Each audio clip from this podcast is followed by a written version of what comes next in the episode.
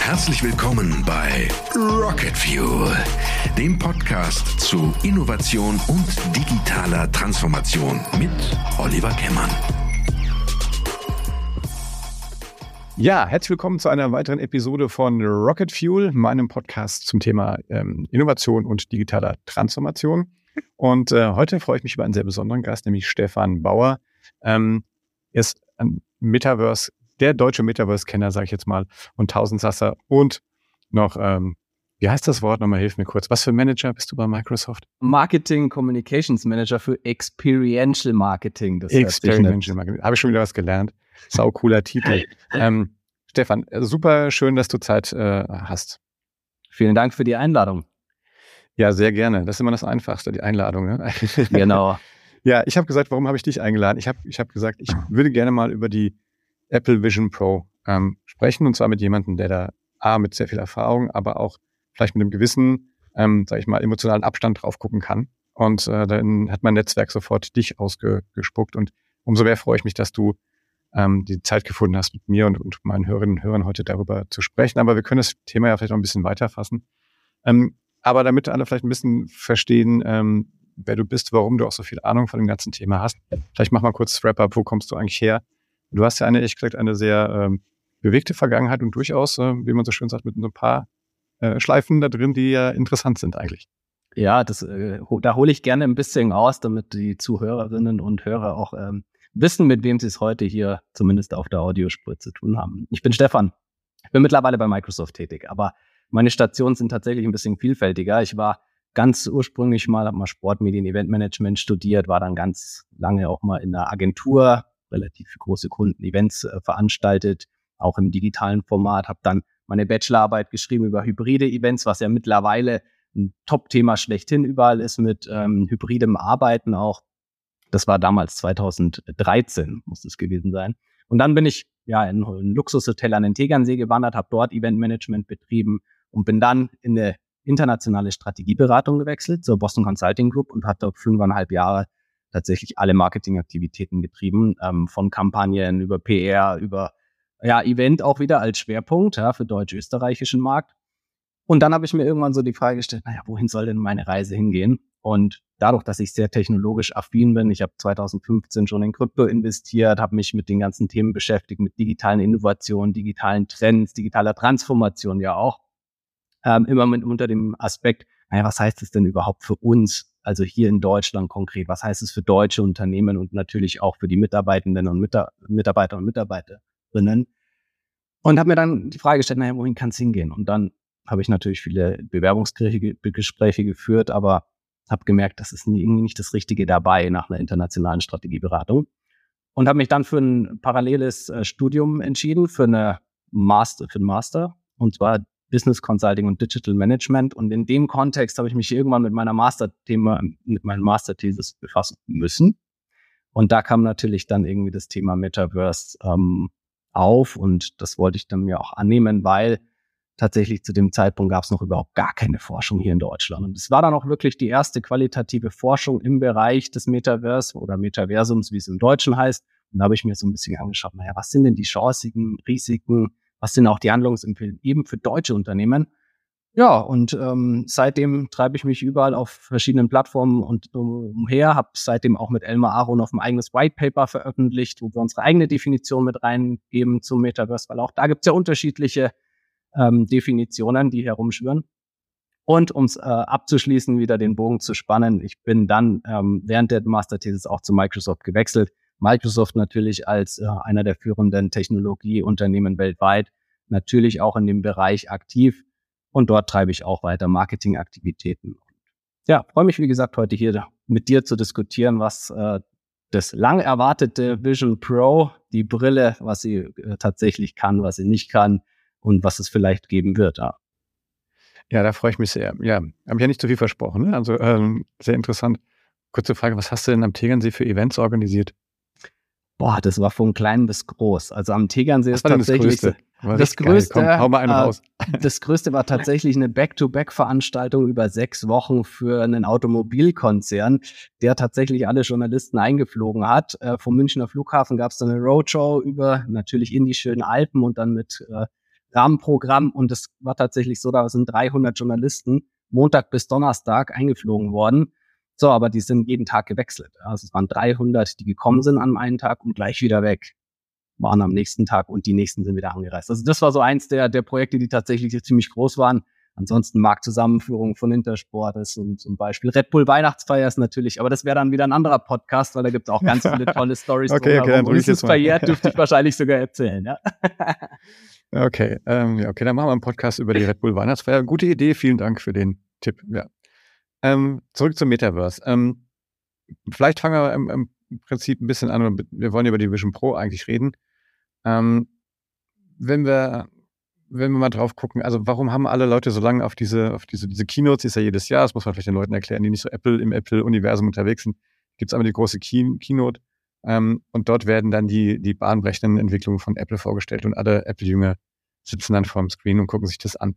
Warum war das diesmal so besonders? Warum haben die Leute gerade alle so auf diese Vision Pro ähm, gewartet? Also was ist so sozusagen die Vorgeschichte von, von dem Device? Warum ist das so speziell gewesen?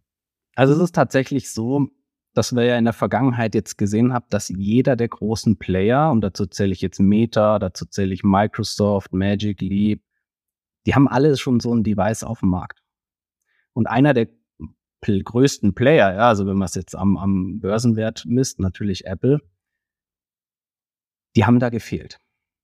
Und deswegen war die, die Gerüchteküche tatsächlich schon seit langem oder brodelt sehr lange, auch insbesondere mit Aufkommen des Hypes rund um das Metaverse, als äh, Mark Zuckerberg seine Firma umfirmiert hat von Facebook Incorporate in Meta Platforms Incorporate, hat das Ganze natürlich noch ein bisschen angefeuert. So, und seitdem, und das sind jetzt eineinhalb Jahre vergangen, äh, hat man irgendwie auf den Zeitpunkt gewartet, wann kommt Apple mit einer Technologie, mit einer Brille oder was auch immer als Ende des die, tatsächlich die Technologie sein könnte. Es könnte ja auch eine Kontaktlinse gewesen sein. Aber es war tatsächlich so, dass viele darauf gewartet haben, weil im Endeffekt die nächste Stufe, wir kommen von Desktop-PC über einen Laptop auf äh, einen iPad, auf Mobile und was ist jetzt die nächste Entwicklungsstufe? Und ja, wenn man es sich ein bisschen technisch auch anschaut, wir haben uns bislang immer nur im zweidimensionalen Raum bewegt. Und die nächste Stufe wäre tatsächlich eine Dreidimensionalität hier reinzubringen. Und deswegen war, glaube ich, die, die Spannung äh, weiter da und vor allem auch die, ja, die, die Ankündigung auch wirklich, ob sie es wirklich rausbringen und dann auch die Frage, wann bringen sie es raus. Und die ist jetzt tatsächlich geklärt worden auf der Developer-Konferenz von Apple. Und das, äh, glaube ich, hat natürlich wieder super viel ähm, Fragezeichen aufgeworfen, aber auch gleichzeitig Antworten gegeben. Also ein paar Sachen sind ja, ein paar Sachen, ich weiß nicht, kennst du jemanden, der die schon mal ausprobiert hat? Irgendwie kommt nächstes Jahr auf den Markt, irgendwie zumindest in, in, den USA. Ähm, kennst du jemanden, der sie schon mal getestet hat? Ich kenne eine Person, die mir aber auch wiederum über eine weitere Person berichtet hat, dass sie mal getestet hat. Ich glaube, das ist in einem sehr kleinen ausgewählten Kreis äh, der die, die Tester oder Testerinnen, ja, muss man ja dazu sagen. Ähm, und tatsächlich, also das, was ich äh, auch sagen kann, der Tragekomfort soll extrem gut sein. Ja, immerhin, ja. Ähm, aber vielleicht fangen wir mal vorne an. Also wir machen ein Audioformat hier und ähm, ich sage ich sag immer, erzähl mal, meine Schwiegermutter hört auch immer gerne zu und die ist auch sehr interessiert an sowas. Wenn man jetzt jemanden, der sich jetzt gar nicht so mit, mit auch mit, mit der ganzen Technologie auskennt, wie würde man denn eigentlich, wie würde man so ein Device beschreiben? Also wie kann man sich das vorstellen? Ich sage mal, es sieht aus wie eine Skibrille, ja. Ähm, aber was ist denn das wirklich das Besondere jetzt an der, genau? Ich glaube, das Besondere tatsächlich daran ist, dass du in andere Welten eintauchen kannst. Das ist die eine Komponente, die du tun kannst, eben über virtuelle Welten, also virtuelle Welten projizieren über diese Skibrille. Also sprich, du kannst es dir vorstellen, du setzt die Brille auf und bist auf einmal an einem ganz anderen Ort. Aber das, die zweite Technologie, also wir haben ja virtuelle Realität, aber du hast auch Augmented Reality, also die erweiterte Realität. Also sprich, du kannst auch digitale Dinge in deine reale, in deine physische Umgebung setzen. Sprich, ein, ein ganz plakatives Beispiel, du möchtest dir ein neues Sofa kaufen, setzt diese Brille auf und projizierst dir digital ein mögliches Sofa, zum Beispiel von Ikea, in dein Wohnzimmer. Und jetzt siehst du, ah, ich habe mir ein zwei Meter Sofa digital in mein ähm, Wohnzimmer projiziert und merke auf einmal, boah, 250 wird vielleicht besser passen also in der Breite. Und vielleicht in der Tiefe auch statt 1 Meter, vielleicht auch da 1,20. Und dann kannst du dich spielerisch rantasten und hast auf einmal eine digitale Komponente mit eingebaut. So, und diese zwei Faktoren hast du eben, also Augmented Reality und Virtual Reality. Und die kommen tatsächlich bei der Vision Pro beide zum Einsatz. Das heißt, ich kann aber auch einfach durchgucken, ne? weil das, man, wenn man die, äh, die klassischen Brillen so kennt, da, da stürzt man ja immer durch den Raum. Also das muss man, glaube ich, an der Stelle mal sagen, dass, dass man ja auch quasi dieses Augmented Reality kann man ja nur machen, wenn man auch die Realität wirklich sieht. Ne? Richtig, so ein äh, Pass-Through nennt man das dann, genau richtig. Ja, und ähm, aber gut, das ist jetzt ja auch noch, sag ich mal, das ist schick, dass es das jetzt gibt. Hat sich ge gewundert, dass es tatsächlich wieder so ein großes Device ist? Also hast, hast du oder hättest du dir gewünscht, es wäre vielleicht irgendwas was Kleineres irgendwie oder tatsächlich die, die, die Kontaktlinse geworden? Ich hätte es mir gewünscht, aber ich kann mir gut vorstellen, warum sie es jetzt noch nicht kleiner machen. Also zum einen glaube ich, dass sie jetzt erstmal mit einem ersten Produkt auf den Markt kommen müssen. Und wir sehen es an der Bezeichnung. Sie nennt sich Apple Vision Pro. Und wenn man hier mal ein bisschen ins Detail geht, ähm, Pro steht ja für deren exzellentes Modell. Ja, also das iPhone Pro Max ist sozusagen das Flagship iPhone, was du in der Hand halten kannst, das teuerste und beste. So, sprich, sie lassen sich jetzt Spielraum, wenn sie das Beste rausbringen, kleinere Versionen auf den Markt zu bringen. So, also zum Beispiel ein SE-Modell oder ein Mini-Modell. So, und was natürlich die Vergangenheit für jedes Apple-Produkt, und das äh, kann man, glaube ich, grundsätzlich für Technologie sagen, die technologischen Entwicklungen sind so rasant und die werden so gut weiterentwickelt, dass auch Apple natürlich nicht in einem Jahr denkt, sondern in den nächsten 10 oder 15 oder vielleicht 20, 30 Jahren voraus. So, und deren Produktpipeline wird mit Sicherheit sein, jetzt bringen wir etwas nächstes Jahr raus, also nicht dieses Jahr, sondern nächstes Jahr in einem Pro-Modell. Dadurch können wir übernächstes Jahr vielleicht eine abgespeckte Version rausbringen. In drei Jahren wiederum eine verbesserte Version, wo dann die Akkulaufzeit länger ist. Und so tastet man sich immer weiter ran und hat natürlich wieder ein Umsatz in seinem Unternehmen.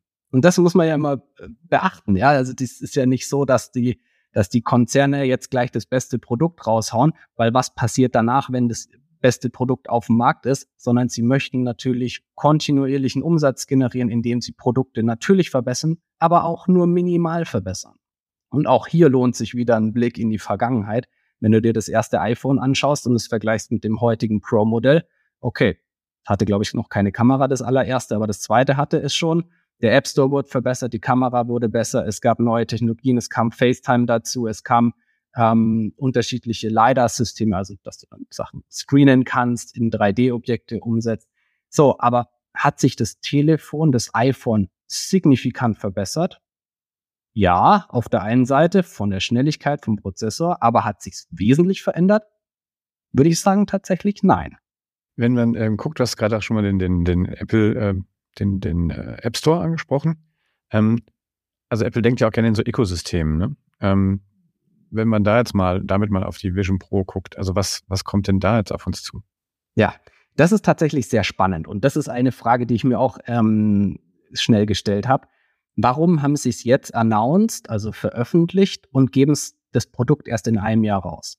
Und ich glaube, auch hier lohnt sich wieder ein Blick auf, bei welcher Konferenz sie es äh, gelauncht haben, und zwar bei der Entwicklerkonferenz und nicht bei deren im September stattfindende Keynote, wo sie Produkte auch announcen hätten können.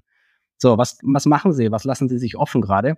Sie geben jetzt den Entwicklern die Tools an die Hand, um den App Store und deren Ökosystem zu befüllen.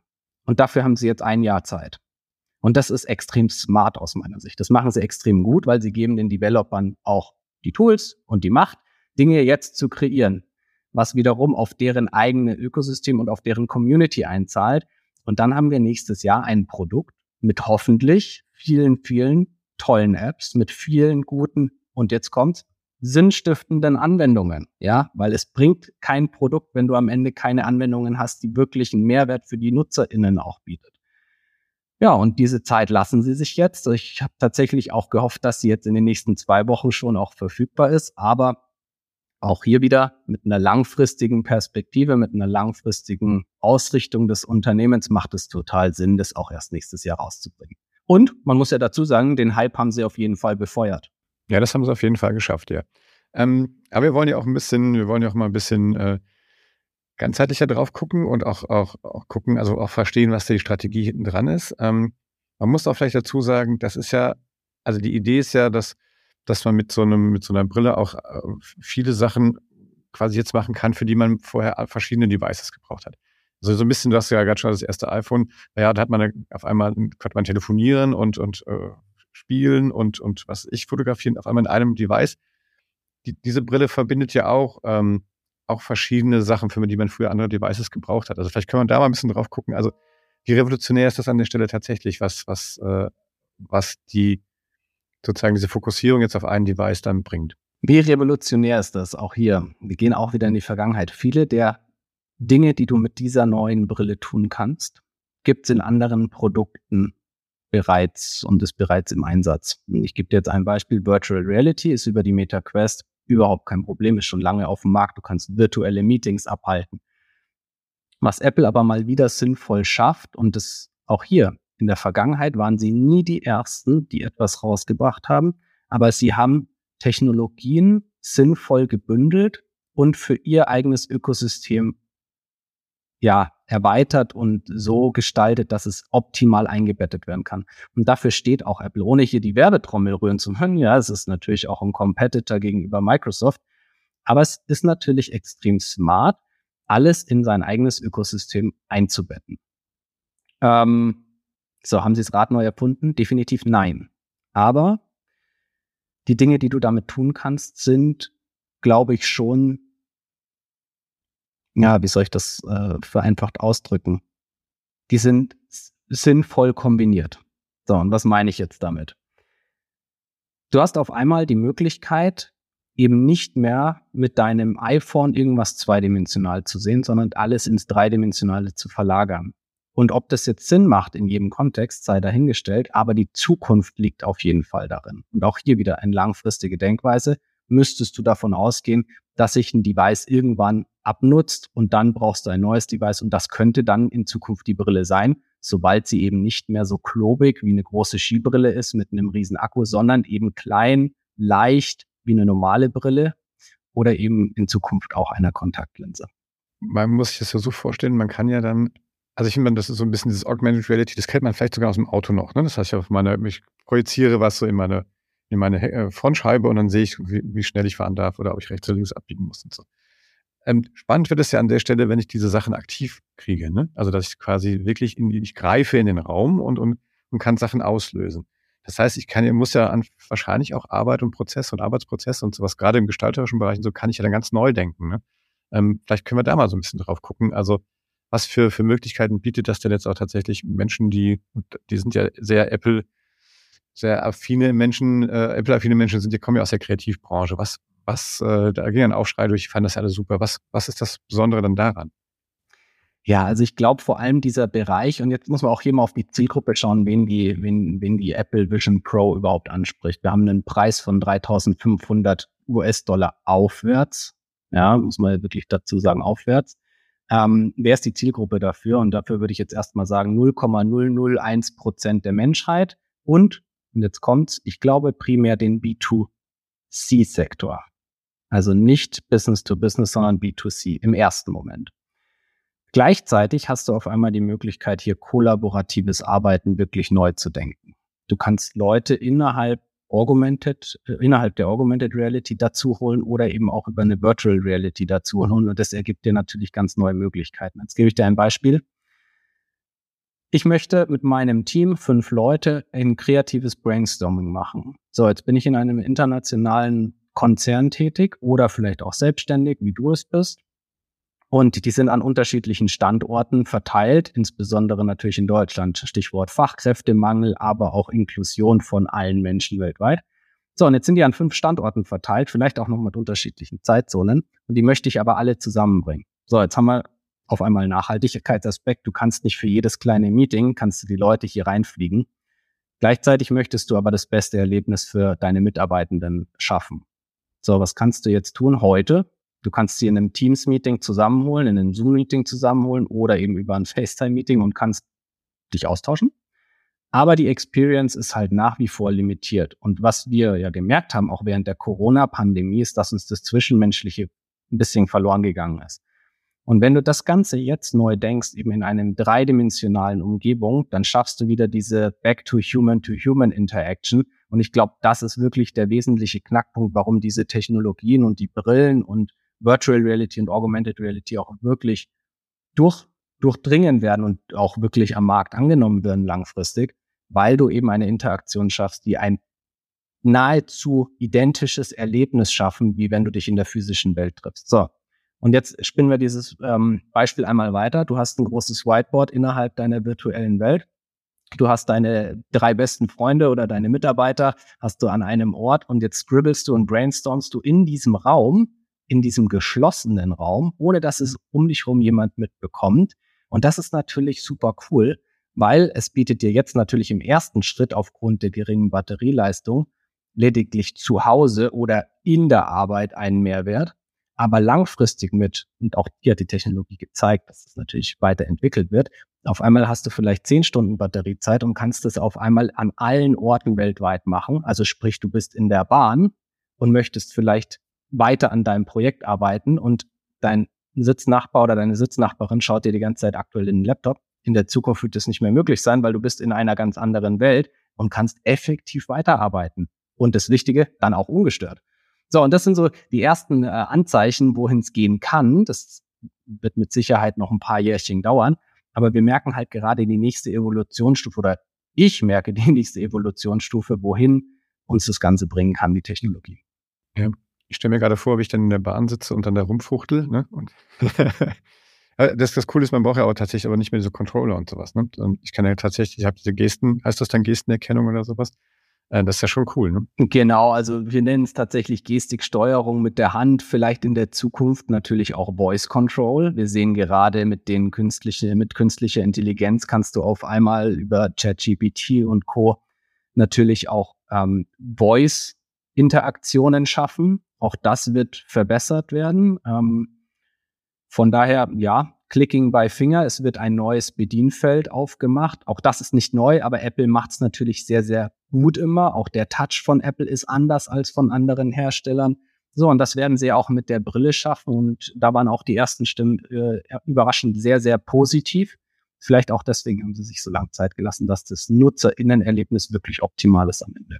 Ja, du hast eben auch gesagt, so erstmal wird wahrscheinlich der B2C-Markt, also der äh, Endkonsumentinnenmarkt irgendwie kommen. Ähm, man kann ja dann auch tatsächlich, also viele sagen, das habe ich eben so ein bisschen gemeint mit diesem, das löst viele Devices ab. Ich sage, ich brauche bald keinen Fernseher mehr, ich brauche kein Handy mehr, ich habe das Ding den ganzen Tag auf und dann kann ich drüber telefonieren und kann Fernsehen gucken und sowas. Ähm, bin ich ja noch ein bisschen skeptisch, ja, aber auf der anderen Seite, wenn man sich das anguckt, äh, wann sitzt man noch wirklich irgendwo mit Leuten zusammen und guckt nach Fernsehen wie früher oder selbst mit unserer Familie, da sitzt einer da und streamt, der nächste sitzt da und zockt. Ähm, also dann, dann bin ich ja vielleicht eher dabei und gucke einen Film zusammen mit Leuten, die über die Welt verteilt sind. genau. Haben so ein Device auf und dann habe ich dann meinen Multiscreen und meinen, meinen äh, immersiven Sound irgendwie in dieser Brille drin. Genau. Und, und ich glaube tatsächlich, dass wir jetzt erstmal einen Hybrid stattfinden, äh, eine, eine hybride Form sehen werden. Was meine ich damit? Es wird ganz viele Devices geben, die parallel laufen und die, die Brille, die Vision Pro ist tatsächlich eine weitere Ergänzung in deren Ökosystem, die partiell für unterschiedliche Anwendungen dann genutzt wird, beziehungsweise zum Einsatz gebracht wird. So, und langfristig wird es dann wird sich zeigen, ob ähm, das tatsächlich dann durchgesetzt wird, weil wir sehen es ja auch gerade, iPads lösen Beispiel oder Wearable Devices, die viel einfacher zu transportieren sind, haben Desktop definitiv abgelöst. Ähm, jetzt ja, kommt auf einmal zum Beispiel ein iPad, löst langsam vielleicht das MacBook ab. In manchen Bereichen, zumindest im B2C-Sektor natürlich äh, ein attraktives Angebot. Ähm, so, und jetzt sehen wir aber auch, vielleicht brauchst du in der Zukunft auch gar kein Handy mehr, aber auch da, dafür braucht es natürlich die Akzeptanz von den NutzerInnen und vor allem von den AnwenderInnen.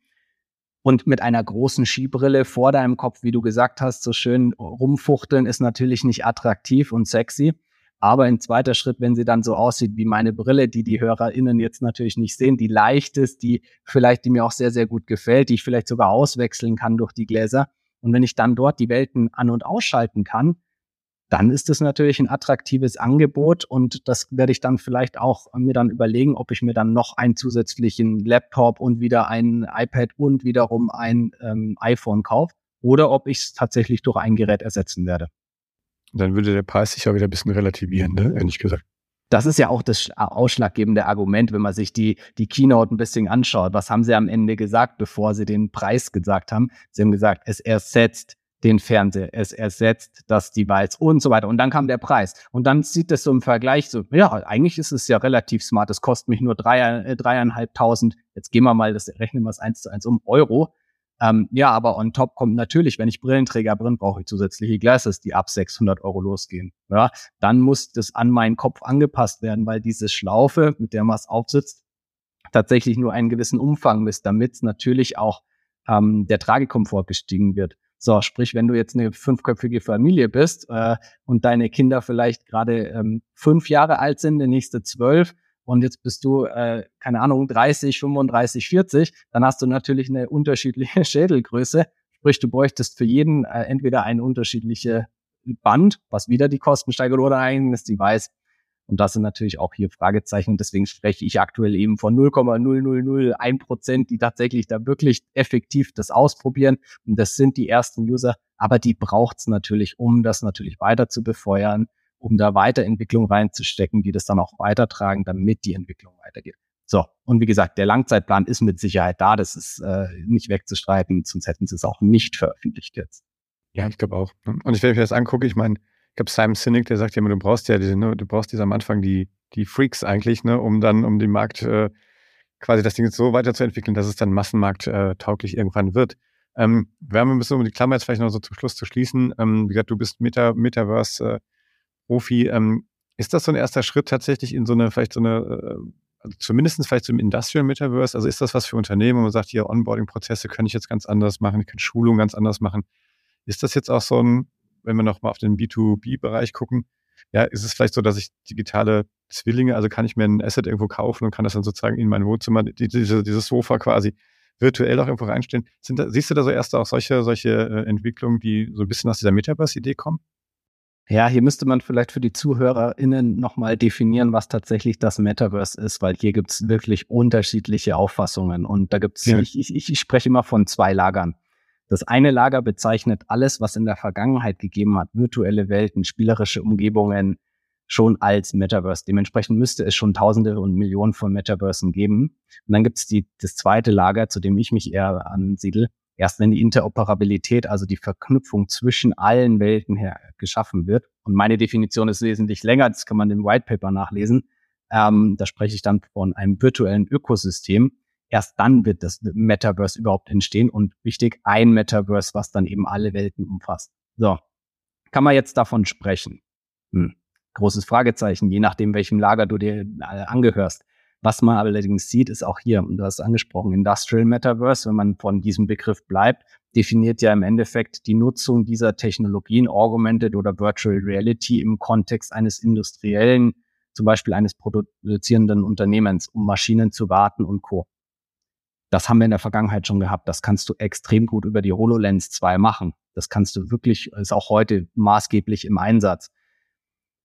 Ist es wieder ein weiterer Schritt hin zum mit Metaverse-Ökosystem auf jeden Fall. Es ist eine weitere Ergänzung, es ist ein weiteres Zugangsgerät und Eintrittsgerät. Und das braucht es tatsächlich, weil bei allen Devices ist natürlich so, es ist noch nicht intuitiv und damit holen wir noch nicht alle Menschen ab. Ich habe die große Hoffnung, dass das mit dem Apple-Device einfacher geht und alle Zeichen stehen natürlich daran. Und auch die Bedienbarkeit so intuitiv ist, dass sie auch jeden anspricht und jede. Und ich gebe dir auch hier das Beispiel, wenn du heute einem Fünfjährigen ein iPhone in die Hand drückst, kann er das spielerisch erlernen, ohne eine Bedienungsanleitung durchzulesen. Und so muss es natürlich auch mit diesen Eintrittsgeräten zu, für virtuelle Welten sein. So, ähm, glaube ich, dass sie sich auf industrielles Umfeld stützen werden? Absolut nicht. Nein, glaube ich nicht. Ähm, dafür gibt es etablierte äh, Player wie zum Beispiel Microsoft, die es wirklich im Einsatz haben. Warum glaube ich das? Weil das Device einfach nicht dafür ausgelegt ist. Es ist B2C, es ist eher auf kollaboratives, kreatives Zusammenarbeiten, es ist für Home Entertainment geeignet, es ist auch um einzelne Applikationen vielleicht zu ersetzen, Spreadsheets, also Dokumente zu durchforsten, multiple Screens zu haben, wenn ich eine kleine Wohnung habe, wo ich vielleicht keinen Arbeitsplatz habe, dass ich mich auf meinen normalen Stuhl setze äh, und trotzdem drei Bildschirme vor mir habe. Dafür ist es extrem gut geeignet. Spreche ich dann vom Metaverse? Eher nein, aber es ist wieder eine sinnvolle Technologie und Komponente, die dazugekommen ist, hin zu einem Metaverse-Ökosystem. Und das braucht's und das ist super und deswegen sind wir auch post-Hype, würde ich sagen. Ähm, der Hype ist zwar wieder befeuert worden ähm, und Apple spricht ja auch nicht von dem Metaverse, aber ich glaube, es ist wieder eine sinnvolle Ergänzung und ich freue mich drauf, es auch wirklich auszuprobieren, weil jede Technologie wird dann auch weiterentwickelt und hoffentlich sinnvoll weiterentwickelt. Ein schönes Schlusswort. Ähm, Stefan, vielen Dank.